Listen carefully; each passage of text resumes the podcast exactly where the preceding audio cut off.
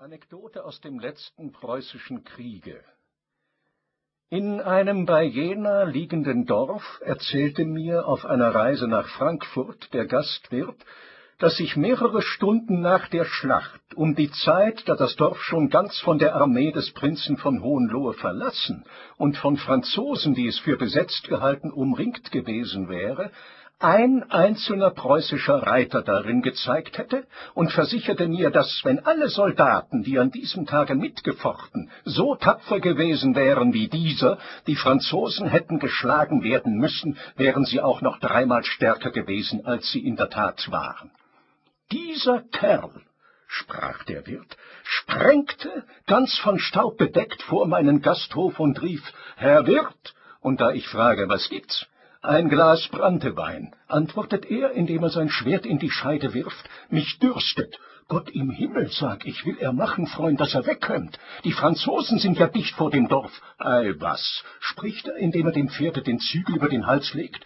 Ich habe den ganzen Tag nichts genossen. Nun, er ist, glaub ich, vom Satan besessen. He, Liese, rief ich und schaff ihm eine Flasche Danziger herbei und sage da und will ihm die ganze Flasche in die Hand drücken, damit er nur reite. Ach, was, spricht er, indem er die Flasche wegstößt und sich den Hut abnimmt. Wo soll ich mit dem Quark hin? Und schenke ein Nein, spricht er, indem er sich den Schweiß von der Stirn abtrocknet, denn ich habe keine Zeit. Nun, er ist ein Kind des Todes, sag ich. Da, sag ich, und schenk ihm ein. Da, trinkt er und reit er, wohl mag's ihm bekommen. Noch eins, spricht der Kerl, während die Schüsse schon von allen Seiten ins Dorf prasseln.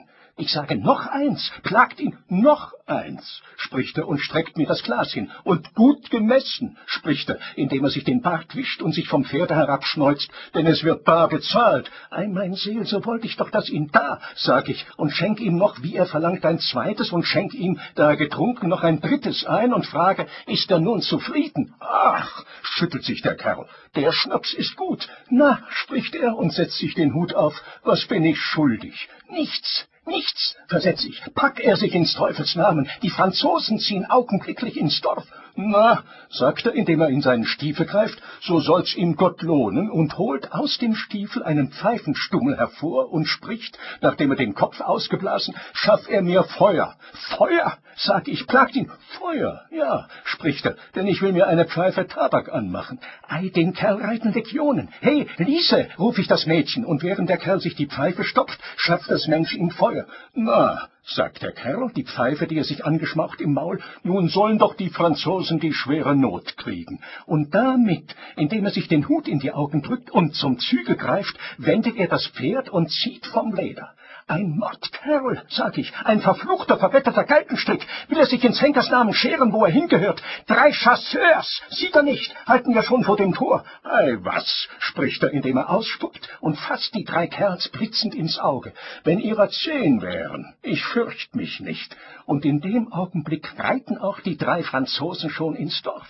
Passa Manelka, ruft der Kerl und gibt seinem Pferde die Sporen und sprengt auf sie ein. Sprengt, so wahr Gott lebt, auf sie ein und greift sie, als ob er das ganze hohenlosche Korps hinter sich hätte, an, dergestalt dass, da die Chasseurs, ungewiss, ob nicht noch mehr Deutsche im Dorf sein mögen, einen Augenblick wieder ihre Gewohnheit stutzen, er, mein Seel, ehe man noch eine Hand umkehrt, alle drei vom Sattel haut, die Pferde, die auf dem Platz herumlaufen, aufgreift, damit bei mir vorbeisprengt und Wasser, Teremtemtem ruft und Sieht wohl, Herr Wirt, und Adieus und auf Wiedersehen und hoho, hoho, hoho. So einen Kerl, sprach der Wirt, hab ich Zeit meines Lebens nicht gesehen.